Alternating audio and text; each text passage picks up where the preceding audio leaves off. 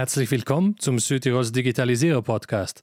Mein Name ist Thomas Moroder und heute sprechen wir über Online-Sicherheit und versuchen auch auf einige aktuelle Entwicklungen wie Phishing, VPNs, Cookies, Ende-zu-Ende-Verschlüsselung und so weiter einzugehen. Warum ist es eigentlich wichtig? Was sind die Risiken, wenn man die Online-Sicherheit vernachlässigt? Ich würde sagen, wir fangen zunächst mal damit an, dass wir ein paar allgemeine Ratschläge geben. Die meisten von euch kennen die schon, aber ich wiederhole sie mal, damit sie erwähnt wurden. Man soll zum Beispiel sicherstellen, dass das Betriebssystem, das Operating System und alle Anwendungen möglichst auf dem neuesten Stand sind. Das ist so, weil Aktualisierungen oft bekannte Sicherheitsprobleme beheben. Keine nicht triviale Software gilt als sicher. Das heißt, es wird laufend, es werden laufend Sicherheitslücken gefunden und es werden auch laufend Verbesserungen gefunden.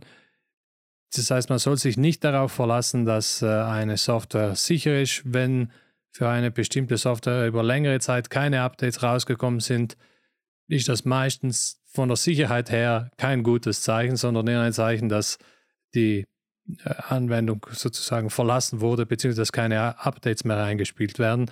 Aus demselben Grunde ja, ist es zum Beispiel wichtig, dass man äh, vor allem Windows einmal im Monat aktualisiert und so weiter. Also sprich, die Software aktuell halten, wann immer möglich. Das nächste ist, man sollte für jeden Online-Dienst und allgemein für jeden Dienst getrennte, sichere Passwörter verwenden. Ja, warum, warum für jeden Dienst ein anderes Passwort? Ja, aus dem Grund, dass es passiert leider immer wieder, dass einzelne Dienste, Dienste gehackt werden oder dass es sozusagen Leaks gibt, wo ganze Kundendatenbanken veröffentlicht werden. Wenn das passiert, dann steht da meistens äh, Name, Vorname, E-Mail-Adresse oder Benutzername und Passwort drin. Verwendet man jetzt dieses eine sichere Passwort, das man sich da ausgedacht hat, für 20, 30, 40 verschiedene Dienste, dann kann es natürlich sein, dass wenn irgendwo dieses Passwort sozusagen einmal geknackt wurde, dass dann Hacker sich Zugriff auf zig verschiedene andere Konten damit verschaffen können. Aus diesem Grund ist es eben wichtig, dass man einzigartige Passwörter, starke einzigartige Passwörter für jeden Dienst getrennt verwendet. Das, äh, wie man das in der äh, Praxis äh, macht, ist, läuft darauf aus, dass man einen Passwortmanager verwendet. Wir kommen später darauf zurück. Was gibt es sonst noch? Ja, also wie gesagt, die, die, die, Reduzierung des Risikos bei Datenlecks habe ich schon angesprochen. Was sonst noch ist, man sollte Passwörter, die jetzt einer sozusagen sogenannten Brute Force Attacke widerstehen können, verwenden. Das heißt nicht unbedingt äh, das Geburtsdatum, Gott, Passwort 1, 2, 3, 4, 5, 6, 7, 8, 9 oder sonst was als Passwort verwenden und auch keine trivialen Kombinationen von Vorname, Nachname, Hauptwörter und so weiter verwenden. Also alles, was man, ja, so quasi, was der Hausverstand sagt. Was gibt es sonst noch? Immer öfters, auch wenn es nervt, mich selbst nervt es auch, gebe ich gerne und offen zu, soll man sozusagen eine Zwei-Faktor-Authentifizierung verwenden, wenn diese verfügbar ist. Zwei-Faktor-Authentifizierung in äh, Englischen sagt man Two-Factor Authentication, äh, deshalb abgekürzt 2FA, 2FA. Das heißt, wenn ich mich äh, irgendwo anmelde mit Username und Passwort auf dem Computer, dann kommt da noch ein zweiter Faktor auf dem Handy oder über eine E-Mail-Adresse muss ich einen Code abrufen und den dann eingeben und so weiter hinzu. Das erhöht die Sicherheit, denn wenn Hacker jetzt auch mein, meine Zugangsdaten abgefangen haben, mein Username, mein Passwort kennen, dann müssten sie immer noch Zugriff auf den zweiten Faktor, das Handy oder die E-Mail-Adresse oder irgendeinen Sicherheitstoken und so weiter haben. Das heißt, mit dem versucht man, äh, mit diesem Mechanismus versucht man eben, diesen Sicherheitslücken vorzubeugen. Was gibt es sonst noch? Ja, äh, klar, man soll nicht auf unbekannte Links klicken. Äh, das äh, läuft darauf hinaus, dass, es, äh, dass da Phishing-Versuche gemacht werden. Phishing ist im Allgemeinen der Versuch, eine Person zu täuschen, Benutzerdaten, äh, gültige Zugangsdaten in, auf einer Webseite einzugeben, zum Beispiel vom Online-Banking, aber auch für andere Sachen, äh, für irgendwelche Abo-Dienste und so weiter. Ähm, PlayStation-Zugriffe für Spiele, für alles Mögliche gibt es heutzutage Phishing-Angriffe. Ja, dabei versucht man eben über so einen Link, so einen äh, böswillig gefälschten Link die User auf eine Seite zu locken, die täuschend ähnlich der originalen Seite ist und dort gibt man dann die, die Daten auf der vermeintlich sicheren Seite ein. Ich mache ein Beispiel von Online-Banking. Da wird jemand äh, bekommt jemand eine E-Mail, äh, Sicherheitswarnung, bitte loggen Sie sich ein und ändern Sie Ihr Passwort oder lesen Sie die wichtige Mitteilung und dann gibt man, klickt man drauf und ohne zu denken gibt man seinen PIN und alles mögliche ein und dann können sich eben Hacker mit diesen Daten einloggen und dann, ja, salopp formuliert, das Konto leer räumen. Das will man natürlich äh, vermeiden. Das heißt, klicken Sie nicht auf unbekannte Links. Ich mache es sogar so, wenn ich auf meinem Desktop-PC, egal, also PC oder Mac, arbeite und eine Mail bekomme, ich kopiere den Link immer nur. Also mit der, sozusagen mit der anderen Maustaste draufklicken, Link kopieren und paste den, also und, und äh, kopiere den, füge den dann in der Browserzeile wieder rein, um optisch zu sehen, ob das jetzt wirklich die Seite ist, die, auf die ich vermeintlich hin will oder ob irgendeine andere komische Domäne in der URL enthalten ist. Das geht auf Desktops und sogar auf Tablets recht gut. Auf dem Handy funktioniert das nicht. Deswegen auf dem Handy ganz besonders vorsichtig sein. Dort kann man unter Umständen in einer E-Mail, die, die gut gemacht ist, nicht ohne weiteres erkennen, ob dort gefälschte E-Mails drin sind. Das heißt, immer schauen, ist das, ist das wohl der richtige Absender? Kenne ich die Person? Muss ich auf den Link jetzt klicken mit dem Handy oder kann ich es auch später auf dem PC machen? Also das ist äh, wichtig, auch wenn es nicht, nicht immer so trivial ist. Wir kommen jetzt zum Passwortmanager. Ich empfehle, einen Passwortmanager zu verwenden. Ich meine, auf dem Handy kennen wir die eingebauten Optionen von Google und von Apple. Ich empfehle aber, den Open Source Passwort Manager, einen Open Source Passwort Manager wie Bitwarden zu verwenden. Warum? Weil es da kein Vendor-Login gibt. Das heißt, ich bin jetzt weder an Apple gebunden noch an Google und ich habe eine Open Source Lösung, wo ich selbst Herr über die Zugangsdaten bleibe. Ich, wir packen natürlich die Links dazu in die Show Notes. Wie, wie funktioniert das? Wie ich schon davor sagte, man müsste ja eigentlich für jede Webseite, für jedes Programm, für jeden Online-Banking-Zugang sichere und einzigartige Daten verwenden. Das ist bei 40, 50, 60 Seiten, die so der Durchschnittssurfer hat, nicht mehr praktikabel. Kein Mensch kann sich oder will sich auch 60 Passwörter, sichere, komplizierte, komplexe Passwörter merken. Das heißt, wie man das macht, ist, man nutzt einen Passwortmanager, der unter Umständen sogar die Passwörter sicher generiert und diese regelmäßig prüft anhand von sogenannten Exploit-Datenbanken, ob das Passwort bei irgendeinem Datenleck äh, schon bekannt wurde und so und dann eine Warnung rausgibt, ja, du musst dein Passwort ändern und so. Und die, diese Passwörter sicher verschlüsselt abspeichert auf allen Endgeräten, die man benutzt. Dadurch kann ich sicherstellen, dass ich wirklich auf jedem Online-Dienst, auf den ich zugreife, ein sicheres und einzigartiges Passwort wende und ich selbst muss mir nur noch ein Passwort, das sogenannte Masterpasswort, merken. Das kann dann wirklich ein sehr, sehr sicheres Passwort sein. Auf dem Handy kann ich es mit dem äh, Fingerabdruck oder mit dem Gesichtsscan kombinieren.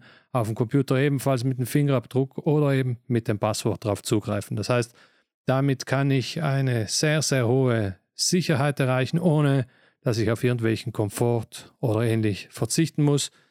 Wie gesagt, wir selbst verwenden Bitwarden. Es, hat, äh, es ist ein Passwortmanager, der komplett offen und Open Source ist. Das heißt, er ist äh, transparent. Ich kann zur Not den Quellcode des Programms anschauen. Ich bin ich habe keinen Vendor-Login, das heißt, kann jetzt nicht Google oder Apple oder sonst wer eines Tages kommen und sagen, ich will jetzt einen zehnfachen Preis, sonst kann ich nicht mehr zugreifen oder ich lasse dir deine Daten nicht leicht migrieren. Also Open Source, Open Data, diese Sachen habe ich mit drin und natürlich gibt es mit Open Source Lösungen eine ganz andere Transparenz und auch von der Sicherheit her gibt es ein Peer Review, das heißt, da wird periodisch geprüft, wer gibt Sicherheitslücken, muss was gemacht werden. Es gab äh, gerade vor ein paar Tagen hat, äh, gab es eine Sicherheitslücke, ähm, eine kleinere Sicherheitslücke bei Bitwarden auf äh, Windows. Äh, die wurde öffentlich diskutiert, die wurde behoben und äh, so ist das völlig transparent und äh, auch im Sinne der Sicherheit und im Sinne der schnellen Weiterentwicklung. Wie verwendet man so ein Passwortmanager wie Bitwarden. Ja, zunächst mal äh, installiert man, also man geht auf die, auf die Bitwarden-Seite, ladet sich den Client für einen PC, für Macintosh, fürs Handy, aber eben auch für alle Browser. Für alle gängigen Browser gibt es Plugin und Extensions, die man runterladen kann. Das heißt, man hat den automatisch mit integriert, genauso wie den Google Passwortmanager oder den Apple Schlüsselbund und so weiter. Das heißt, er ist gut integriert. Äh, man erstellt dann ein Konto. Entweder macht man das bei Bitwarden selbst oder man kann bei, bei Firma 5 selbst, also bei uns, ein kostenfreies Konto erstellen. Wie funktioniert das? Die Daten werden doppelt verschlüsselt abgespeichert, das heißt verschlüsselt auf dem Server und die Schlüssel selber werden nochmals vom Kunden selber verschlüsselt. Das heißt, selbst der Betreiber, der Hoster, äh, wenn er auch Zugriff hat auf die Daten, er kann damit nichts anfangen, weil die eben noch in der verschlüsselten Form vorliegen. In, dem, in der Hinsicht ist das wirklich eine sichere und gute Lösung. Ich kann diesen Schlüsselbund, also diese verschlüsselten Passwörter, die sind dann auf jeden von meinen Geräten gespeichert, die werden synchronisiert. Das heißt, ich habe Redundanz, Ausfallsicherheit und trotzdem diese hohe, hohe Sicherheit. Ja, ich bin ein großer Fan von Bitwarden. Wir sind es also bei Firma 5 alle. Von dem her, schaut, schaut euch das mal an. Es kostet nichts und es ist ein Good Habit, also eine gute Angewohnheit. Wegen Antivirensoftware, ja. Also grundsätzlich sollte man schon eine Antivirensoftware verwenden, aber bei Windows empfehlen wir mittlerweile den Windows Defender zu verwenden. Denn äh, Windows Defender bietet eine sehr, sehr gute Funktionalität an und das hat den Riesenvorteil, dass es nicht äh, äh undokumentiert ins System eingreift. Sonst ist es wirklich oft so, dass Antivirensoftware verursacht Abstürze oder, oder Freezing oder Verlangsamung oder Sachen, die man sich sonst einfach nicht erklären kann. Und das, das hängt damit zusammen, dass sie doch recht tief in das Betriebssystem eingreifen müssen, in Funktionalitäten des Betriebssystems eingreifen müssen. Und da ist der Windows Defender ja fast beispielhaft. Das muss man Microsoft in dem Fall lassen. Es ist gut integriert, die Software ist äh, gut dokumentiert, verbraucht relativ wenig Ressourcen und ist mittlerweile auch wirklich ein guter Schutz und, und immer aktuell. Sprich, die, die Vorteile von Windows Defender sind die Integration in das Betriebssystem und dass eben auch, dass das Ganze weniger ressourcenintensiv ist als viele Drittanbieterprodukte. Wer jetzt unbedingt ein Drittanbieterprodukt verwenden will, der kann das natürlich gerne machen. Ähm, es gibt da Vor- und Nachteile, wie bei vielen Sachen. Ist Kaspersky zum Beispiel, wurde ja beschuldigt, vom russischen Staat dirigiert zu sein. Äh, von Europa gibt es ESET, äh, Norton ist recht bekannt. Also es gibt wirklich sehr, sehr viele Lösungen, die allesamt gut sind. Aber wie gesagt, wir äh, setzen auf Windows Defender, auf, auf Windows-Produkten. Erinnern Sie sich auch daran, es gibt keinen hundertprozentigen Schutz. Also kein Antivirusprodukt kann hundertprozentigen Schutz bieten. Deswegen immer ein gesundes mit Misstrauen ähm, anwenden. Äh, das trifft sowohl auf die Links in den E-Mails zu, als auch auf Software, Downloads, Webseiten, die man besucht und so weiter. Ja, es gibt sonst, wenn man wenn es äh, auf noch ein bisschen abstrakter Ebene betrachten will, gibt es ein paar wichtige Sicherheitskonzepte. Äh, eins der wichtigsten ist das Mindestprivilegprinzip.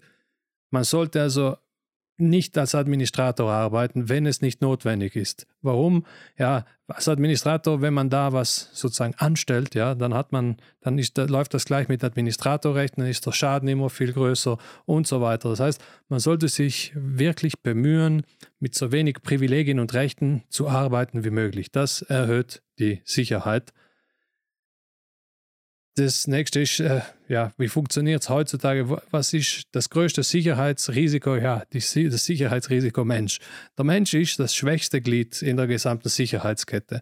Man muss mit Bildung äh, dazu beitragen, dass Risiken minimiert werden. Das betrifft jeden Einzelnen, aber auch die Organisationen. Man sollte Schulungen organisieren. Man sollte, wie gesagt, die Leute dazu anhalten, nicht auf Links zu klicken, nicht Software einfach so zu installieren, ein gesundes Misstrauen zu haben für ähm, Online, E-Mails und so weiter.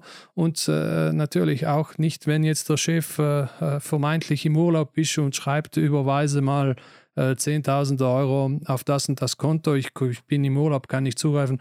Also da wirklich auf Nummer sicher gehen, einen getrennten Kanal, einen Medienbruch durchführen, einen getrennten Kanal verwenden, sprich, wenn die Anfrage per E-Mail kommt, per Telefon anrufen, wenn es per Telefon kommt, per E-Mail sich versichern oder persönlich versichern und so weiter. Das heißt, wirklich auf Nummer sicher gehen, wenn solche Sachen kommen. Und denn so funktioniert es. Also Social Engineering und Sicherheitsrisiko Mensch ist der Grund Nummer eins, wie es zu Sicherheitsproblemen heutzutage kommt. Äh, was gibt es noch? Natürlich die Datensicherung, also Backups. Man sollte regelmäßig Backups durchführen, dass, damit, falls was passiert, dass man äh, den vorigen Zustand wieder haben. Und also das macht man bei wichtigen Updates, bei größeren Sachen sowieso, aber man soll es einfach regelmäßig machen, dass man sagt, gut, ich mache jeden Tag die Backups von, von den wichtigen Daten einmal die Woche vom ganzen System oder sowas.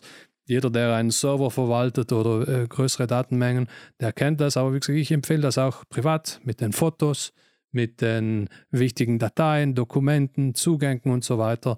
Da sollte man wirklich sich überlegen, was für eine Backup-Strategie habe ich, wie sichere ich meine Daten ab. Und zum Teil muss man da auch sagen, das sind Angebote wie, also die, ich mache jetzt immer das Beispiel bei Apple, dort ist ja relativ günstig der, der iCloud-Speicher fürs Handy, ist ein tolles Produkt, ist gut integriert, ist, solange man in der Apple-Welt bleibt, ein tolles System, aber funktioniert auch auf Windows. Man kann sich selber die Backups ziehen mit einer externen Festplatte, die man vielleicht äh, nicht im selben Gebäude lässt oder die man sonst schon tut. Es gibt äh, Online-Backup-Lösungen, bekannte ist äh, Backblaze oder also für wer mit Server arbeitet, Acronis und so weiter und so fort. Also da packe ich euch auch, ein, da packen wir euch auch ein paar gute Links in die Show Notes rein. Da gibt es Möglichkeiten. Wichtig ist nicht so sehr, welche Lösung man nimmt, sondern dass man regelmäßige Backups macht. Jetzt kommen wir noch dazu, es sind einige Fragen, die uns öfters von Kunden und von Zuhörern gestellt werden. Also äh, was sind VPNs und warum sind sie wichtig? Also VPN oder englisch VPN steht für Virtual Private Networks. Das ist äh, eine Art privates virtuelles Netzwerk, das ich mir über das Internet spanne. Das heißt, durch die Verschlüsselung äh, versende ich äh, für Dritte nicht einsehbare bzw. nicht dezifrierbare Pakete durchs Netz und erstelle mir sozusagen noch einmal, einmal ein sichereres Netz über das öffentliche Internet. Ja, warum sind die wichtig? VPNs sind äh, vor allem in Ländern wie China oder mit, mit äh, repressiveren Regime notwendig zum Teil, um das Internet überhaupt, also das freie Internet, das offene Internet, wie wir es kennen, überhaupt zu erreichen. In China gibt es ja bekanntlich diese Great Chinese Wall, also das, äh, äh die, die, chinesische Mauer, die gibt es auch im Internet. Das heißt, dort wird tatsächlich zensiert, wer welche Inhalte im Internet sehen kann. Und das sind große Teile des freien Internets einfach gesperrt. Und äh, um auf dieses Internet zuzugreifen, wenn ich in China bin, muss ich eine VPN verwenden. Das heißt, äh, wie funktioniert das? Eine VPN ist immer ein, ein kryptografischer Tunnel, meistens ein kryptografischer Tunnel, der von meinem von meiner IP-Adresse, wie ich jetzt im Internet in Südtirol wäre ich da zum Beispiel bei Convert oder bei Brennercom Online, der verbinde ich mich mit einem VPN-Server und äh, danach erscheint, also diese Verbindung ist verschlüsselt und danach surfe ich im Internet mit der IP-Adresse dieser VPN. Und deshalb kann ich dann auch Inhalte, die zum Beispiel in China zensiert werden, über eine VPN sehen. Äh, ich kann dann auch zum Beispiel Inhalte, die nur für Sky Deutschland bestimmt sind und in Italien nicht äh, zu sehen wären, sehen, indem ich eine VPN verwende, die eine deutsche IP-Adresse hat. Natürlich soll das keine Anleitung sein, irgendwelche Copyright oder sonst welche Verstöße zu machen, aber technisch funktioniert das genauso wie beschrieben. Wenn Leute ähm, File-Sharing mit BitTorrent und so machen, ist vielleicht auch oft aus rechtlichen Gründen äh, sowieso ratsam, überhaupt keine Inhalte zu teilen, die illegal sind oder so. Aber allein schon auch, um technisch einigermaßen geschützt zu sein, ist besser, wenn ich da jetzt nicht meine äh, private, also meine private, meine eigentliche IP-Adresse vom Internetprovider, wenn ich damit sozusagen quasi ungeschützt ins Netz gehe. Das heißt, auch dort kann es Sinn machen, eine VPN zu verwenden. Das allgemeine Argument, dass jetzt ein jedes Mal, wenn ich in einer in einem öffentlichen WLAN bin oder so, dass ich da quasi eine VPN verwenden muss, ist heutzutage weniger einschlägig, denn die allermeisten Seiten verwenden HTTPS, sprich sind äh, verschlüsselt, sicher, verwenden ein Zertifikat, eine TLS-SSL-Verbindung. Das heißt, die Daten sind eh schon verschlüsselt und sicher zwischen mir und dem Server.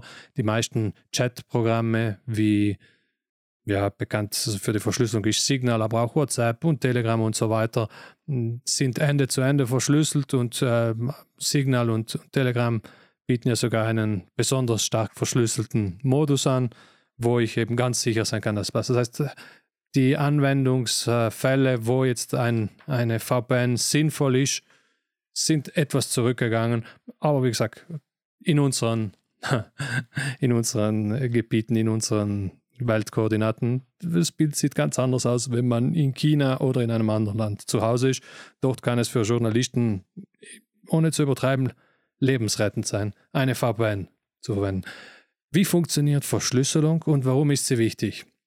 Verschlüsselung, wie wir sie heutzutage kennen, funktioniert im Prinzip äh, darauf, dass es äh, Funktionen und mathematische Formeln gibt, die schwierig zu lösen sind, aber einfach, wenn man mal die Lösung hat, das ist es einfach zu beweisen, dass so ist. Das heißt, ich äh, muss mir das vorstellen, ich, ich verwende Primzahlen oder elliptische Kurven, Umkehrfunktionen davon und so weiter und die, die Daten, die ich versenden will, ja, die werden, also ich tausche eine Form, einen Schlüssel aus, sozusagen ein, ein sicheres Passwort, wenn Sie so wollen, mit dem die Daten dann wieder entschlüsselt werden und ich, ich sende die Daten ausschließlich verschlüsselt über alle möglichen unsicheren Kanäle.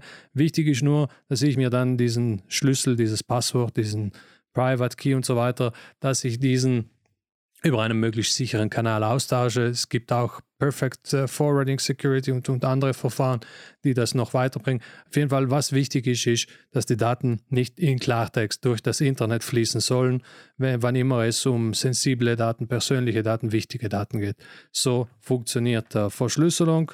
In Zukunft äh, kann es sein, wenn wirklich die Quantencomputer nochmals wesentlich schneller werden, beziehungsweise nicht mal wesentlich schneller, die Fehlerrate bei den Quantencomputern beherrschbar wird und diese dann sozusagen die Faktorisierung äh, in linearer Zeit oder in, in, polynomialer Zeit schaffen, dann kann es sein, dass wir auf andere sozusagen quantensichere Verschlüsselungsmethoden umsteigen müssen. Es gibt schon einiges an Fortschritten, die in diese Richtung gemacht wurden, aber das würde jetzt diesen Podcast äh, bei Weitem übersteigen. Was, was wichtig ist bei der Verschlüsselung ist nur, ähm, man muss immer schauen, was für eine Schlüssellänge ist State of the Art, sprich, äh, was ist sicher, wie, wie hoch muss ich das machen, warum ist das wichtig, weil natürlich, je sicherer die Verschlüsselung ist, teilweise heißt das aber auch, umso langsamer funktioniert die Kommunikation, umso mehr werden die Daten.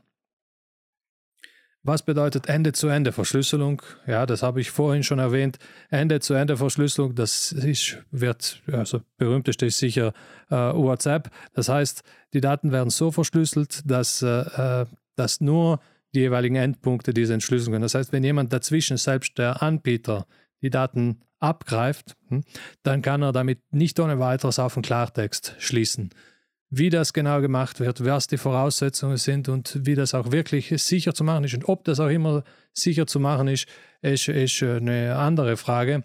Ähm, Tatsache ist aber, die, die, viele dieser Messenger behaupten, dass diese Daten Ende zu Ende verschlüsselt werden. Bei Signal ist das ganz sicher so. Bei Telegram gibt es auch diesen einen Modus, wo die Daten ja militärisch sicher verschlüsselt werden. Ich, ich glaube auch bei, WhatsApp ist das einigermaßen gut implementiert.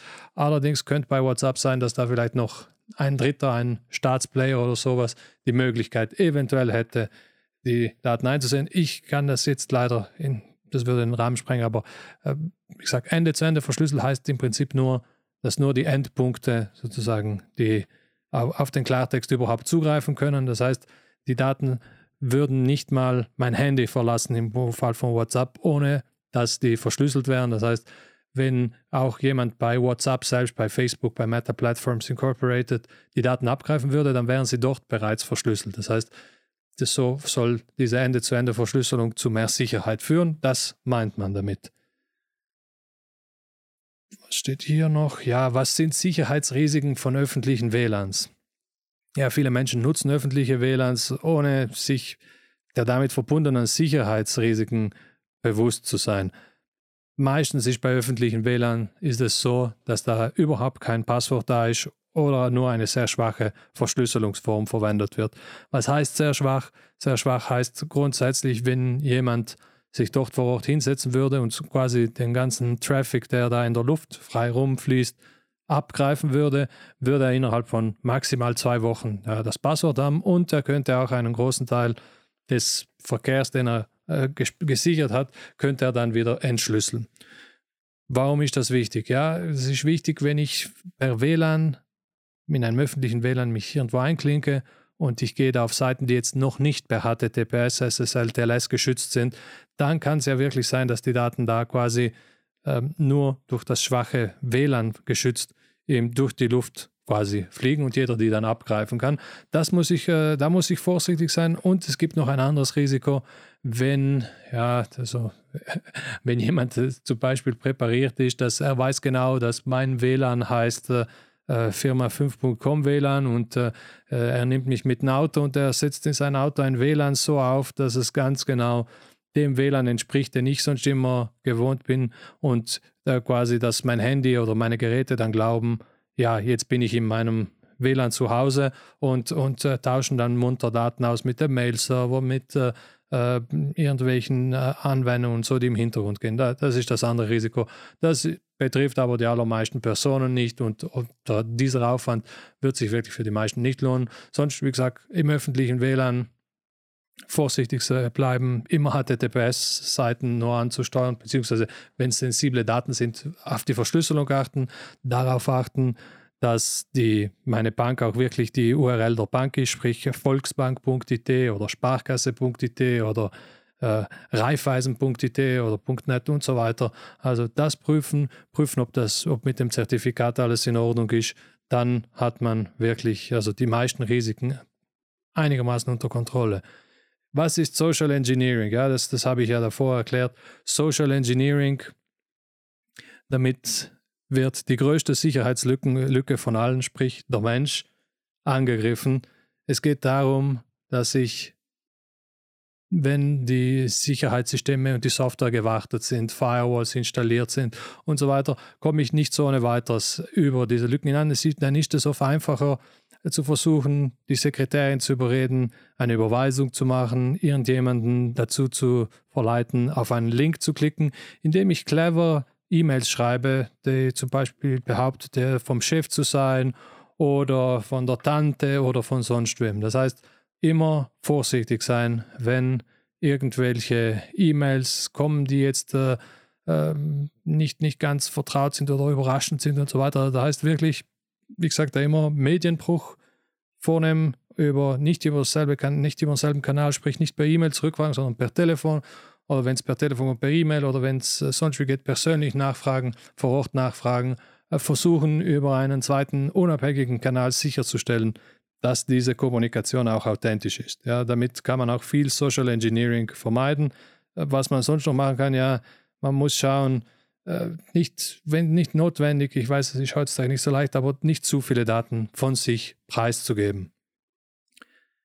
Was sind sonst noch die besten Praktiken bei für sicheres Online-Shopping und, und Online-Banking?